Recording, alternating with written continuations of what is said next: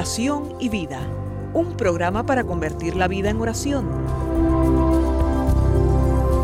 Hay un dicho entre nosotros que dice así, dime cómo rezas y te diré cómo vives. Dime cómo vives y te diré cómo rezas.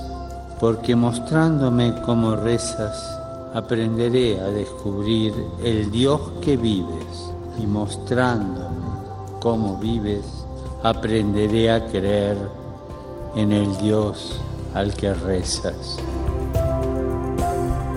Oración y vida, una oportunidad para rezar juntos los unos por los otros. Que nuestra vida habla de la oración y la oración habla de nuestra vida.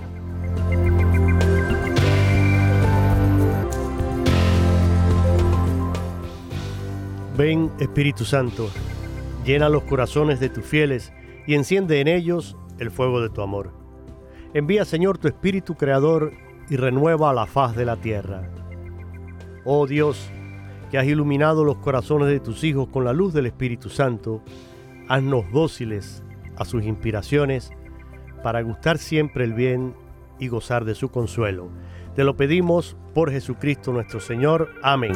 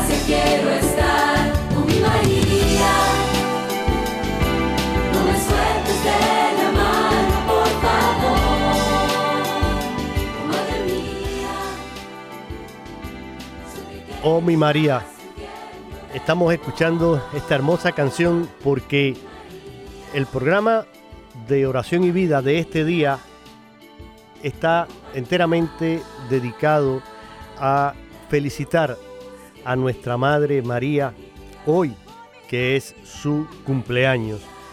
En este día, 8 de septiembre, celebramos la Natividad de la Virgen María.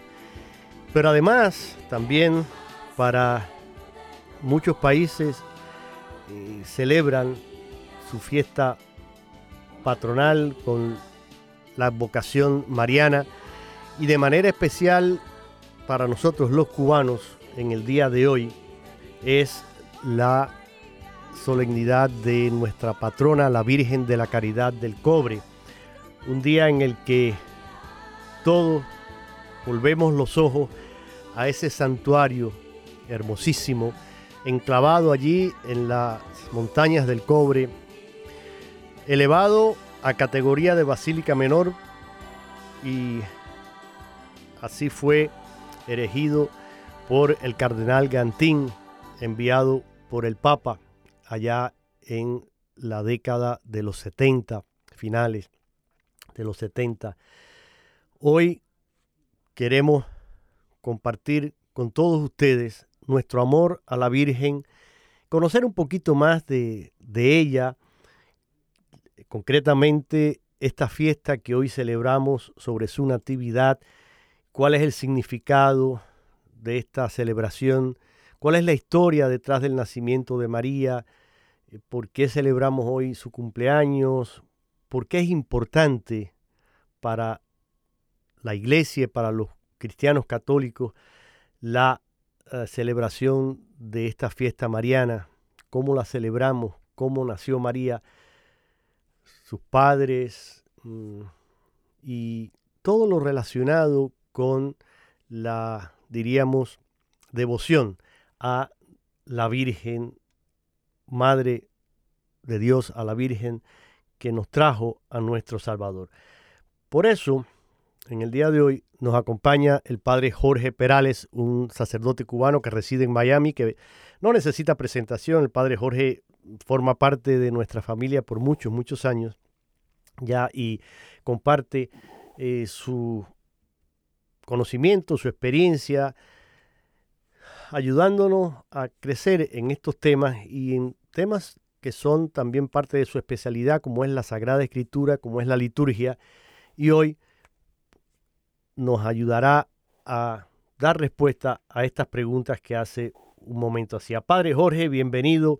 Gracias miles por estar hoy con nosotros también. Yo sé que es un día en el que ustedes mm, pues van a tener una celebración muy linda allí en la Ermita de la Caridad más tarde eh, en la ciudad de Miami. Eh, gracias, Padre, por estar con nosotros. Bien, muchas gracias.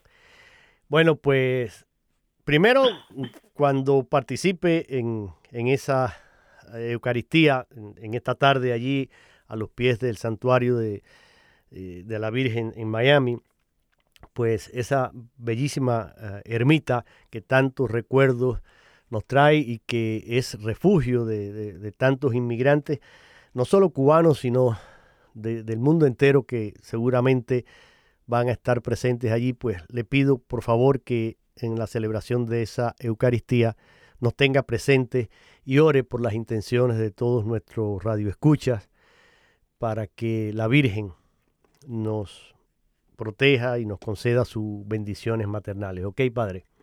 Claro, sí, cómo no. Bueno, pues muchas gracias. Entonces vamos a entrar en, vamos a entrar en materia. Y mi primera pregunta sería esa, la que yo mencionaba. ¿Cuál es el significado de esta fiesta, de, la, de esta celebración de la Natividad de María? Porque fíjese, eh, solamente se celebran en el calendario litúrgico, nada más se celebran eh, tres cumpleaños. Uno es la por supuesto, la natividad o el, nacimiento de nuestro Señor Jesucristo el 25 de diciembre. El otro es el de su precursor, Juan Bautista, el 24 de junio. Y la tercera celebración que tenemos de, fiesta de cumpleaños es la Natividad de la Virgen María, un día como hoy, 8 de septiembre. Son los únicos tres, eh, digamos, cumpleaños que se celebran dentro de la liturgia. Entonces, ¿qué significado tiene que celebremos esto, Padre? Sí, en el contexto propio del cristianismo y obviamente de, la liturgia de la iglesia, el celebrar el nacimiento, obviamente el nacimiento de Cristo, el nacimiento de la Virgen, el nacimiento de Juan Bautista, eh, se le indica en cada momento eh, inicio de la redención de la humanidad. O sea, eh, de los tres, la festividad, la primera que se celebró, que se empezó a celebrar en el siglo IV, eh, es el nacimiento de Cristo. Ya. Eh, se comienza a celebrar a raíz del primer concilio ecuménico, que fue el concilio de Nicea. en el cual se, se aclara muy claramente que Jesús es el Hijo de Dios, el Hijo del Padre, y que Dios es Padre, Hijo y Espíritu Santo, lo que la Iglesia había estado creyendo desde, obviamente, de los apóstoles, porque es lo que Cristo había revelado, ¿no? y lo encontramos en el Evangelio, y también en, las mismas cartas de San Pablo. Pero al haber eh, formas y herejías que salían de, sobre eh, Cristo no ser en sí totalmente divino eh, o no ser en sí completamente hombre, sino más bien Dios. Y eso pues trae eh, a que se a que se tenga el concilio de Nicea en que son llamados todos los obispos del mundo obviamente todos no pueden asistir pero ahí sí se aclara que Cristo es verdadero Dios y verdadero hombre. Ya. Y se pone ya el texto de el credo de Nicea, que es el que decimos en la misa. Y por ese énfasis, obviamente que Cristo es verdadero Dios y verdadero hombre, encarnado por el Espíritu Santo de en el seno de la Virgen y que nació de María la Virgen, pues trae también a que se celebre la fiesta de su nacimiento, que es en sí la, festividad de la llegada de Dios a la tierra en carne humana, o sea, encarnado. Claro. Y obviamente indica el inicio, que en realidad lo indica en la anunciación, que obviamente es nueve meses antes, el 25 de marzo, que también se empieza a celebrar por esa época, indica eh, el comienzo de lo que va a ser la redención de la humanidad por Cristo en la cruz y en la resurrección. Entonces, por lo tanto, los nacimientos en, la iglesia, cuando se celebran, se celebran como eventos de salvación. Entonces, eh, más adelante se empieza a celebrar el, nacimiento de Juan Bautista, porque es el precursor. Claro. Entonces, Juan Bautista, como vemos en el Evangelio, es el que viene antes de Cristo preparando el camino. Obviamente nace seis meses antes. Y por lo que también indica precisamente el anuncio de la salvación que llega. Y por lo tanto, el nacimiento de San Juan Bautista es en ese contexto, que ha nacido el que va a anunciar que se acerca la salvación y por lo tanto Cristo es el que es el Salvador que ha llegado y se cumple el anuncio de Juan Bautista. Poco tiempo después, obviamente esto pasa en el siglo IV, ya en el siglo V sí se empieza a celebrar, el siglo V, siglo VI, la festividad de la Natividad de la Santísima Virgen María.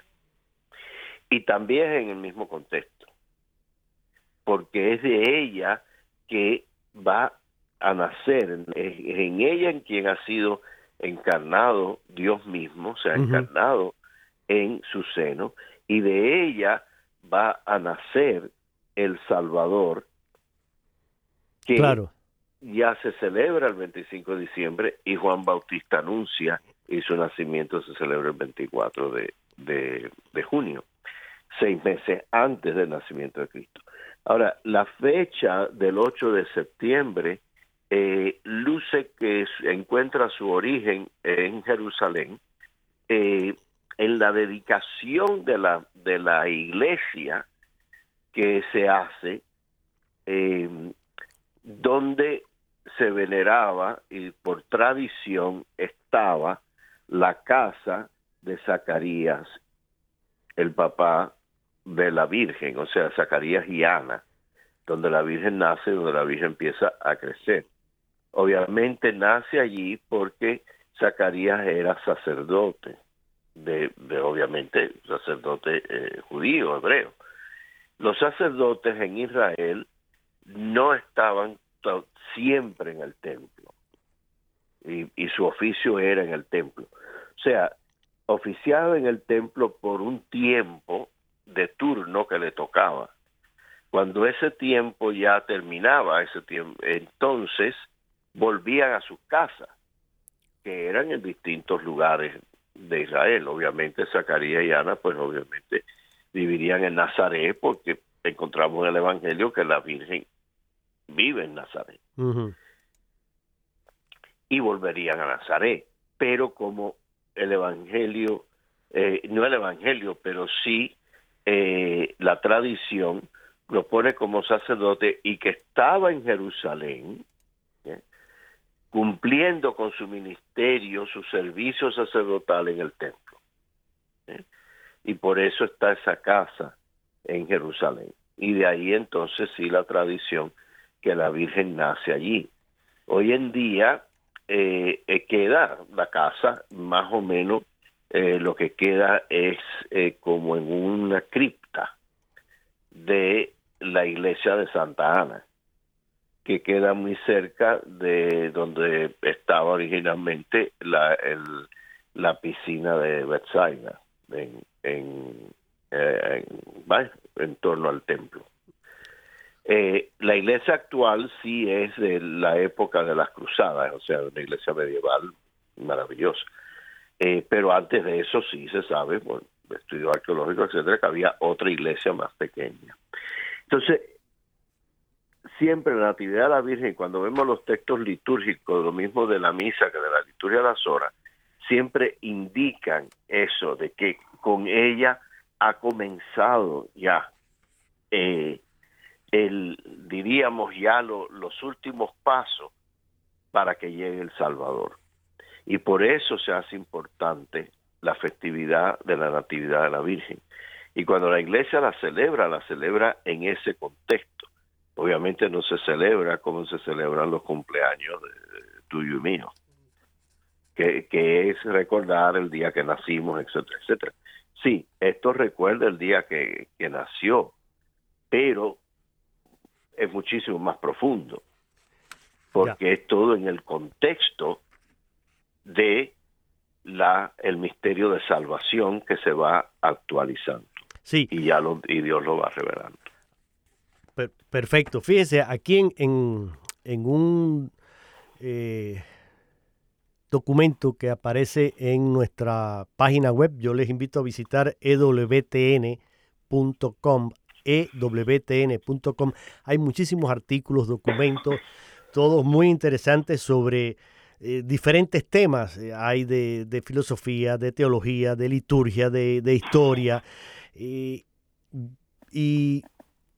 en uno de, estos eh, temas dedicados precisamente a, la Virgen y a, a esta fiesta de la Natividad, dice aquí, y es un poco, padre, eh, lo cito textual porque es el resumen más o menos de lo que usted nos acaba de explicar ahora.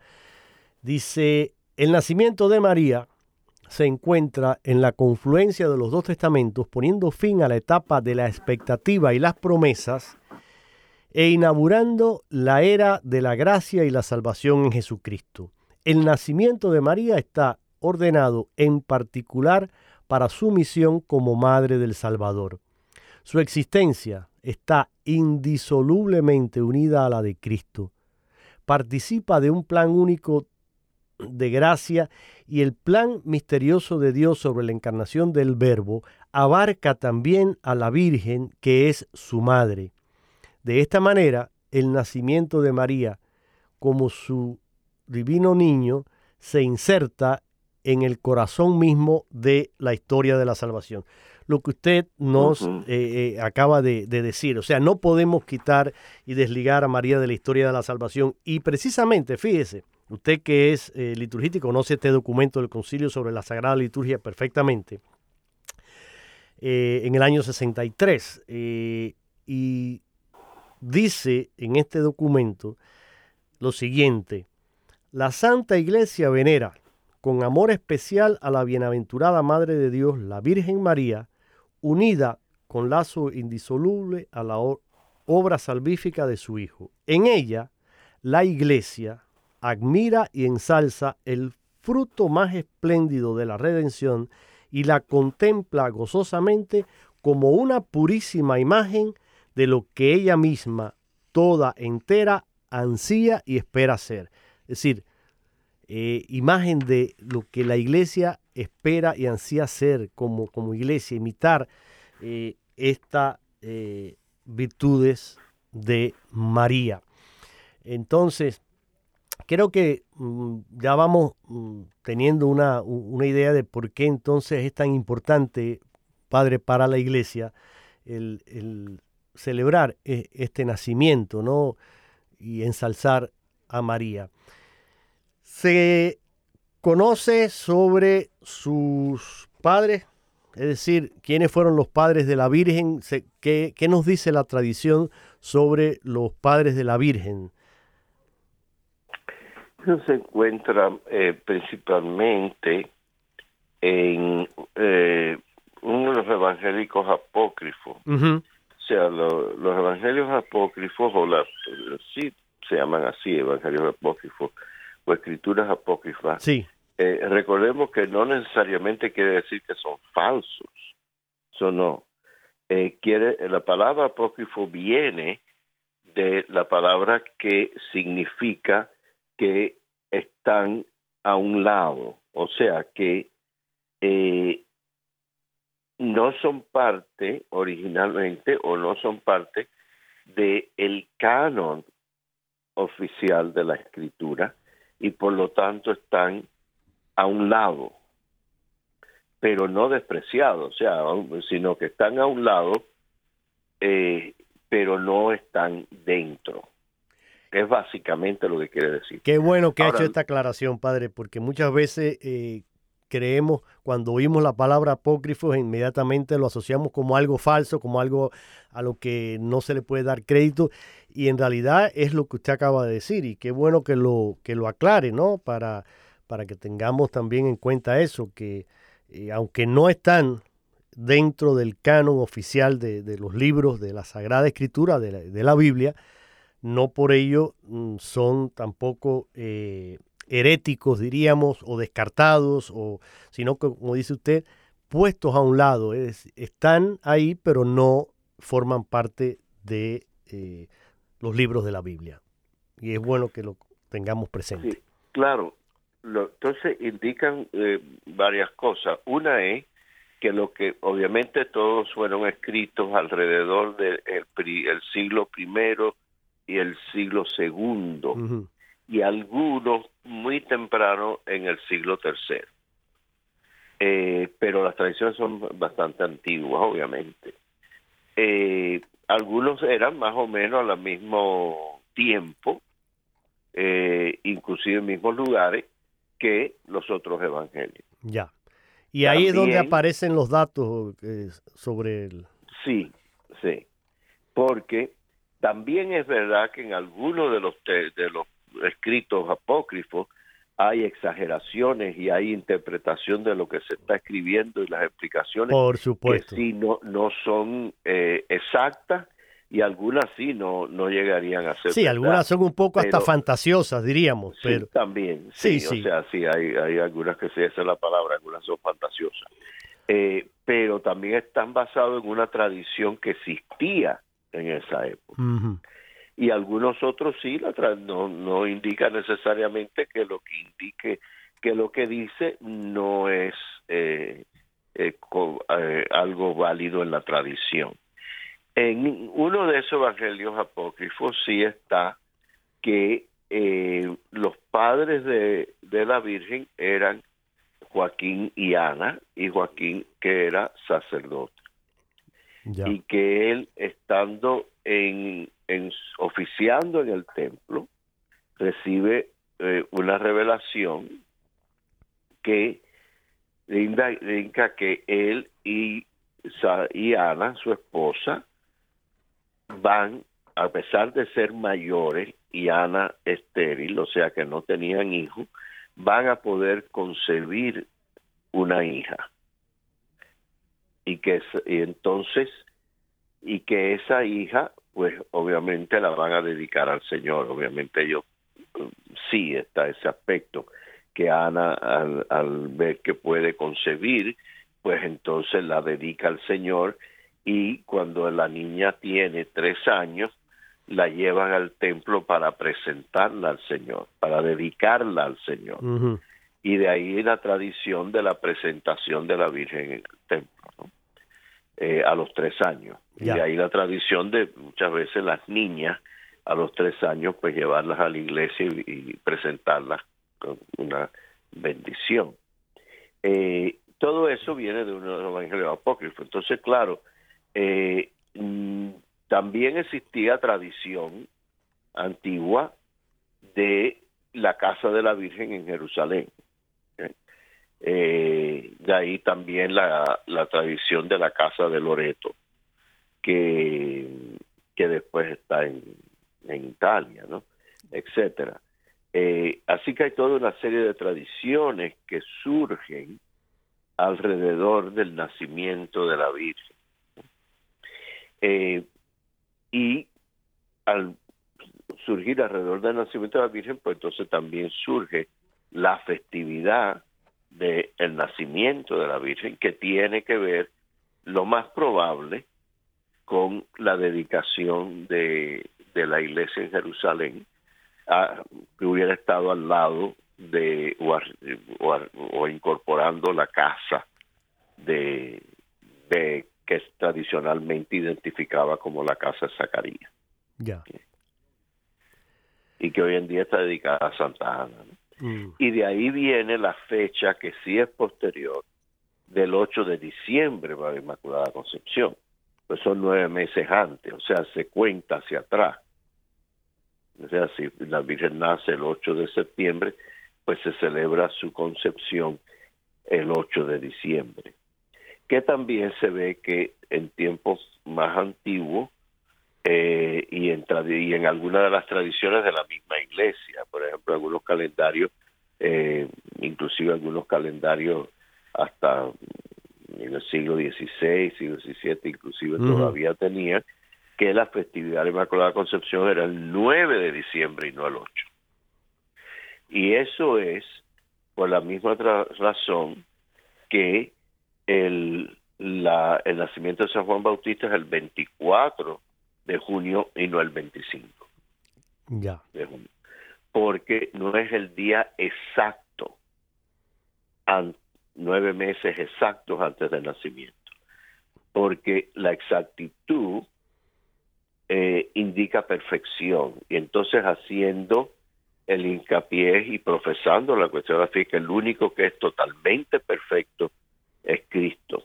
Y por lo tanto, el único que sí se celebra los nueve meses exactos, del 25 de marzo al 25 de diciembre, es la concepción de Cristo, en la Anunciación. Eh, ya pues, en siglos posteriores, sí en algunos lugares se empieza a celebrar la Inmaculada Concepción en lugar del 9, el día 8, enfatizando la concepción inmaculada, o sea, sin pecado original de la Virgen. Ya. Por eso a veces encontramos misales muy antiguos, o sea, ya le digo misales, por ejemplo, del siglo XVI o, anteriores, eh, que tienen la fiesta de Inmaculada Concepción el 9 de diciembre. Pero es por eso. Pero los Y claro, la fiesta de Inmaculada Concepción viene y surge después de haber surgido la fiesta del 8 de septiembre, la cual es más antigua. Perfecto, padre. Mire, volviendo al, al, tema este de Santa Ana y, San Joaquín, considerados por la tradición los padres de la Virgen María, por lo tanto abuelos de eh, nuestro Señor Jesucristo, y de ahí que también, pues nosotros Mm, los tengamos como patrono de, de los abuelos y, celebramos, claro, a, San Joaquín y a Santa Ana y felicitamos a, los abuelos en ese día. Ese texto que usted mencionaba de apócrifo. Básicamente eh, los datos que se toman están tomados del protoevangelio de Santiago, que es un documento que probablemente data del siglo II. Y si bien mm, la iglesia no lo ha incluido, en la, no lo incluyó en el canon de las escrituras, como decía eh, usted anteriormente, eh, pues sí encuentra en ello estos datos que especialmente hacen referencia a eh, Santa Ana como patrona de, eh, como madre, perdón, de eh, la Virgen María. Y la iglesia entonces también mm, después reconoce a Santa Ana como patrona de las amas de casa, de las trabajadoras, de los mineros, eh, el emblema de Santana es una puerta, ha sido representada con frecuencia en el arte y mm, el, rostro de Santana fue también plasmado por eh, Leonardo da Vinci, que es el primero que mm, pues hace eh, este tipo de, obra de pintura y el nombre de Santa Ana, o, de Ana, mejor dicho, deriva del hebreo Hanat, que significa gracia. San Joaquín aparentemente tampoco ah, no aparece con claridad en la Biblia, pero dice aquí, Padre eh, Jorge, que es probable que sea nombrado en la genealogía de Jesús en el Evangelio de San Lucas hasta Adán, porque aquí se da Elí, H-E-L-I, una forma corta de Eliashin o Jewashin, esta tradición explicaría entonces la aparición de Joaquín en una obra apócrifa también del siglo II que eh, hace referencia a lo que mencionaba yo ahora de este eh, protoevangelio de eh, Santiago, en el que también se menciona a Santa Ana.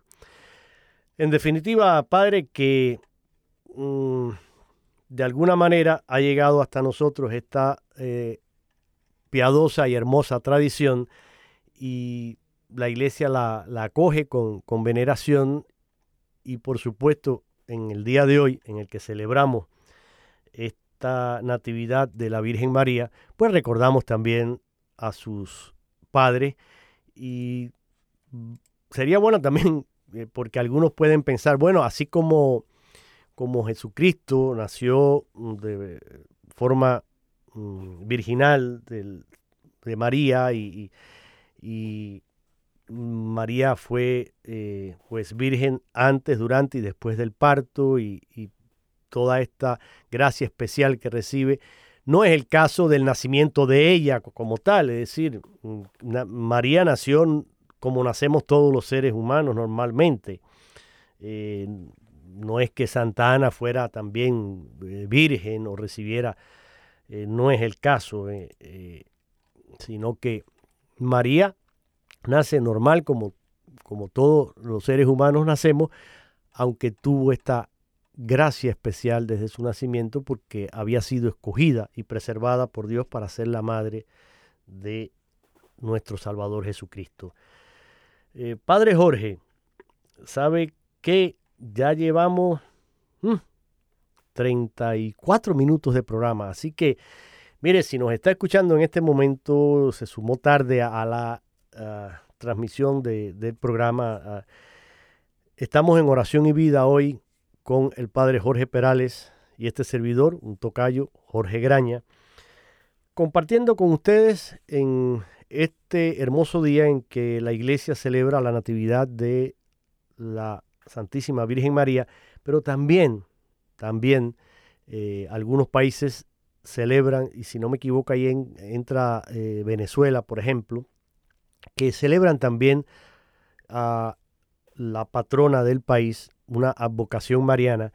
Y para nosotros, tanto para el padre Jorge como para este otro Jorge y todos los miles millones de cubanos que nos escuchan alrededor del mundo y de manera especial en, nuestra isla querida, que sabemos que este programa, nuestra emisora Radio Católica, tiene una gran audiencia allí dentro de la isla, pues para, para nosotros es un día también muy, muy, muy especial, porque celebramos a nuestra patrona, la Virgen de la Caridad del Cobre. Y vamos a comentar ahora, Padre, en esta segunda parte un poquitico también de, esta fiesta que celebramos y, y de nuestra Madre, la Virgen de la Caridad. Pero antes quiero compartir con ustedes entonces para que nos sirva un poco como eh, introducción a, esta segunda parte del programa, una hermosa canción interpretada por el grupo Emanuel Viajera y Peregrina, una canción dedicada a la Virgen de la Caridad.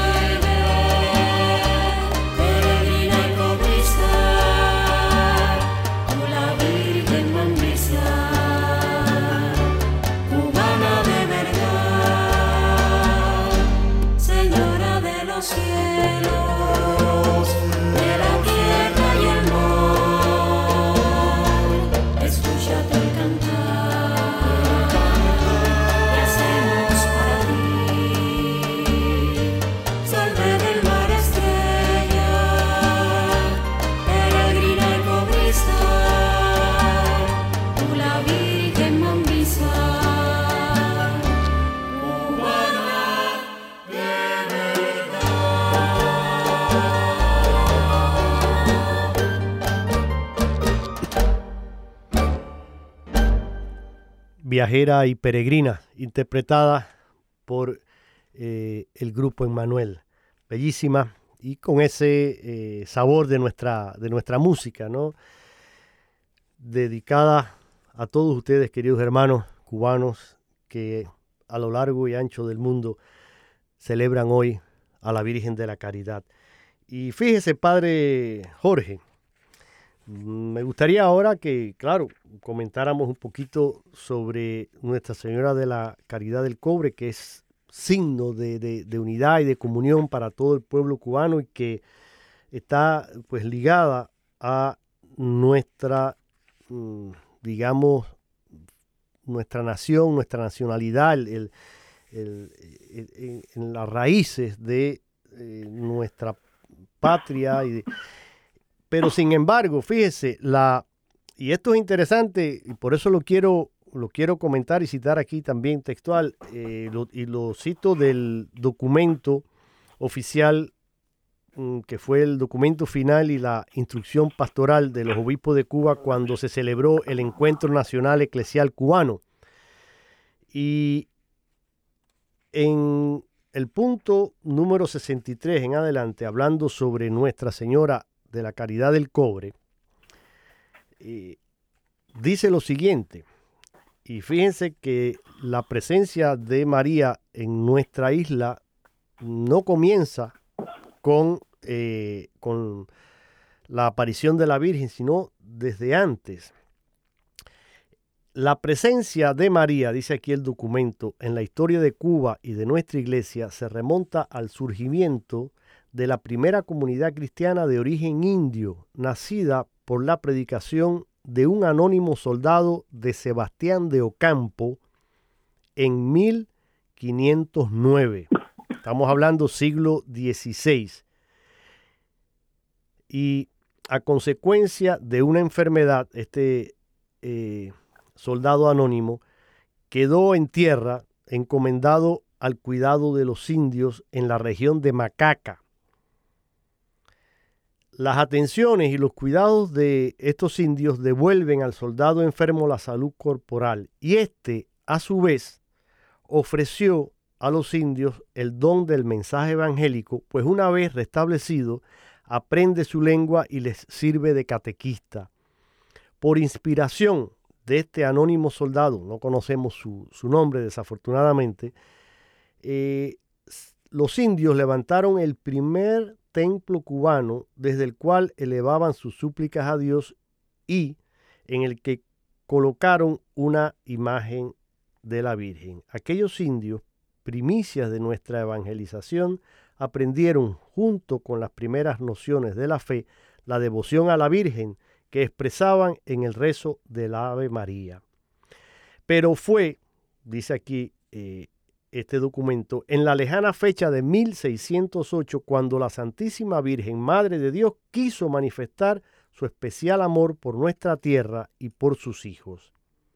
Gracias a la aparición en el archivo de Indias de el legajo que en 1738 a petición del rey se enviara a la corte para proveer de capellán al santuario de la Virgen en el cobre, sabemos por testimonios muy antiguos y directos la historia del hallazgo de la bendita imagen y estos relatos se remontan al año 1687 y dice aquí impresionan por su sencillez y su belleza.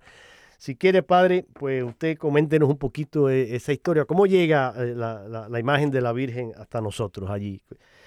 Hay unas palabras de Monseñor mm, Pedro Meurice, quien fuera arzobispo de Santiago de Cuba y que eh, en gloria esté porque ya falleció, el Señor mm, le llamó.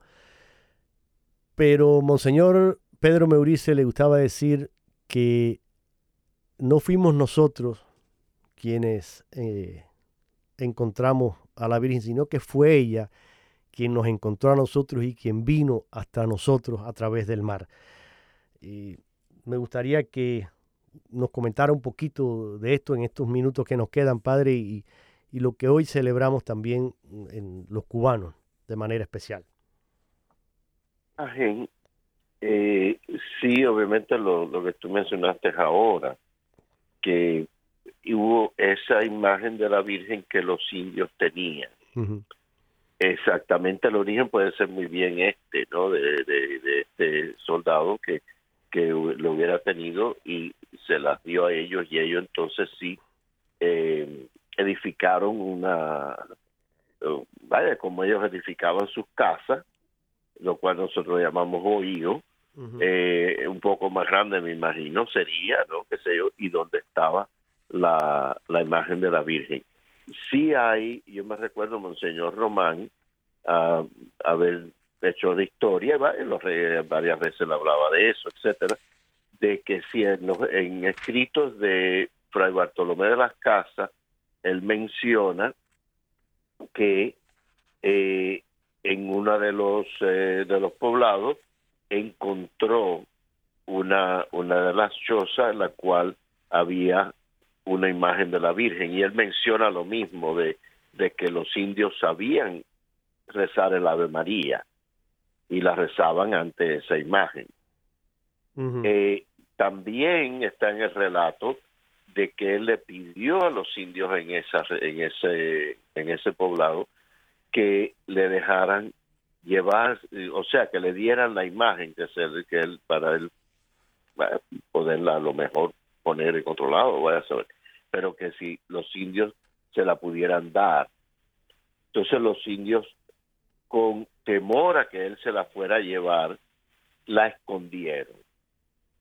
Y obviamente él, no, no se la llevó. Y esa imagen, pues, no se supo dónde está. Lo que sí se cree es que es posible que la imagen que, que hallaron eh, flotando en el mar sí los tres es la misma de que Fray Bartolomé de las Casas vio y que esa obviamente era la misma que este soldado les había dejado.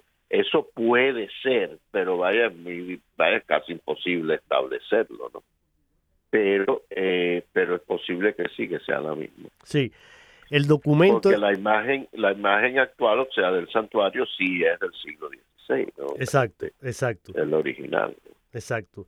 Fíjese, eh, este documento, que es uno de los más importantes de, de nuestra historia, y es quizás la primera vez que en un documento oficial se le toma declaración solemne a un negro esclavo. Eran tres buscadores de sal, estos eh, a los que se les aparece, no es una aparición, a los que ven esta y encuentran esta imagen de la Virgen flotando en eh, las aguas. Después de una tormenta, eh, ellos habían salido a, buscar sal y son dos indios y un negro esclavo. Y en este legajo que se encontró ahí en el archivo de Indias en España, se le toma declaración a este negro esclavo y se llama él Juan Moreno, un niño de apenas tendría unos 10 u 11 años en el momento de este hallazgo, que acompañó a los hermanos Juan y Rodrigo de Hoyos, que eran dos indios naturales de allí, de, de la isla de Cuba en ese viaje en la bahía de Nipe para buscar sal cuando ocurre este hallazgo de la imagen y Juan Moreno hace sus declaraciones ya siendo un anciano de casi 85 años y único sobreviviente de aquel acontecimiento. Y él relata esos recuerdos de su infancia que son los que se recogen en ese documento cuando en esa mañana, eh, cuando la mar estaba en calma, ellos salieron eh, de Cayo Francés para una salina y ahí mm, pues encuentran flotando sobre una pequeña tabla esta imagen y decía yo soy la Virgen de la Caridad. La imagen de María de la Caridad, dice aquí el documento, y con esto voy a cerrar, Padre eh, Jorge, dice, fue encontrada por tres representantes de las clases más pobres y explotadas, dos indios y un negro esclavo, a quienes llena de alegría con su presencia. Ellos, los humildes, podrán sentirla solidaria y cercana porque María trae con ella al que hace proezas con su brazo, dispersa a los soberbios de corazón y derriba del trono a los poderosos y enaltece a los, a los humildes, haciendo alusión al hermoso cántico del Magnificat que proclama la Virgen María.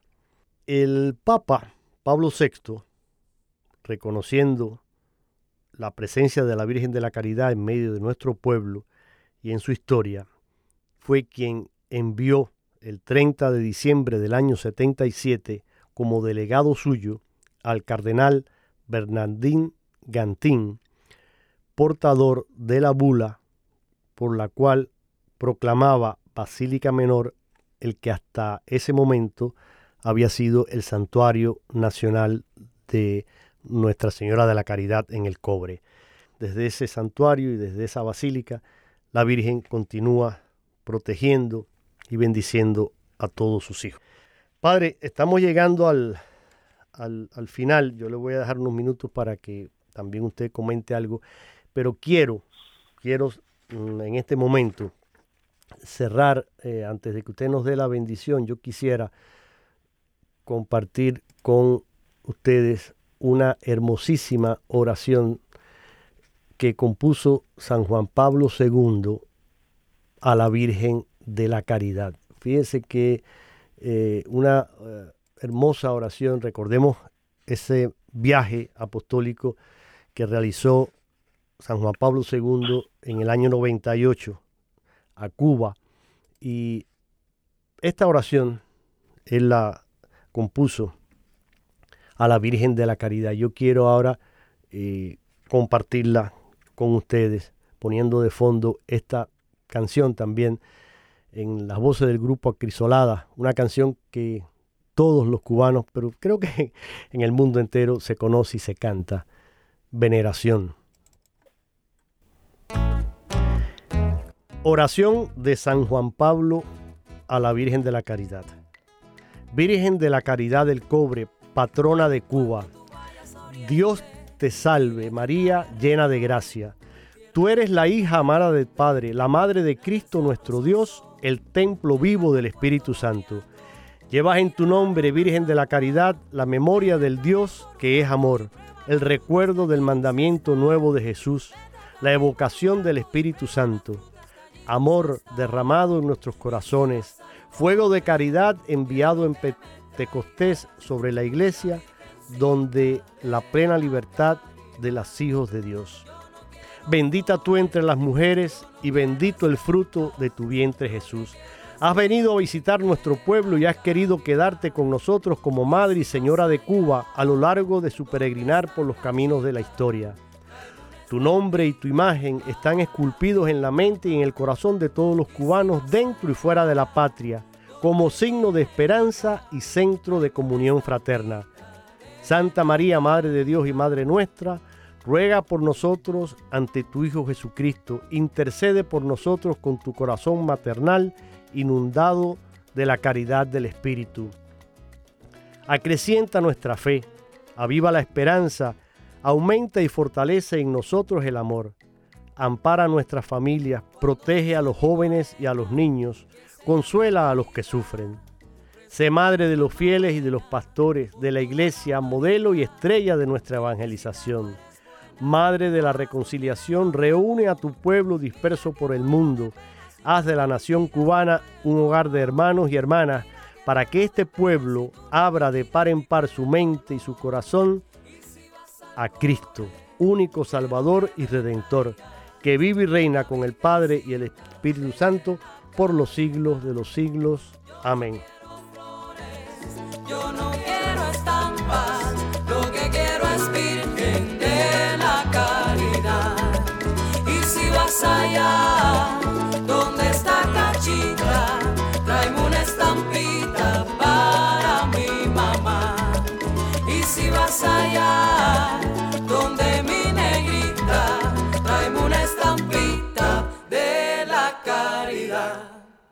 Veneración, como se conoce eh, esta canción y que se canta tanto, tanto, tanto eh, en Cuba y alrededor del mundo.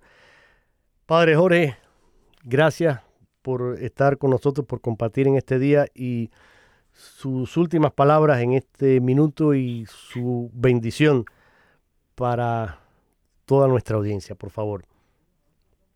El Señor esté con ustedes. Y con tu espíritu. Por intercesión de la Santísima Virgen María, Madre de Dios, y un nacimiento y celebramos Señora nuestra de la caridad, Madre del amor puro y de la santa esperanza. El Señor los bendiga, los guarde y le conceda su paz, el Padre, el Hijo y el Espíritu Santo, un solo Dios, a quien sea la gloria ahora y por los siglos de los siglos. Amén. Amén. Pues muchas gracias, Padre, por esta preciosa bendición. Y recuerde, eh, está usted en, nuestras oraciones, lo ponemos también a usted y a todos los sacerdotes a los pies de la Virgen, que ella, con su amor maternal, sea alimento, fuerza, sostén, cobijo de su vocación sacerdotal y en, esta, mm, en este día, en esa celebración hermosa que van a tener allí en, el, en la Ermita de la Caridad del Cobre en Miami, pues pónganos también usted a los pies de la Virgen Gracias por su sacerdocio, gracias por estar con nosotros y a todos ustedes, pues celebren hoy con alegría, con gozo, con esperanza el cumpleaños de nuestra Madre, la Virgen María. Que ella les colme de bendiciones y que nuestras familias se conserven siempre unidas a los pies de la Virgen y de la Sagrada Familia. Si Dios lo permite, nos encontraremos la próxima semana.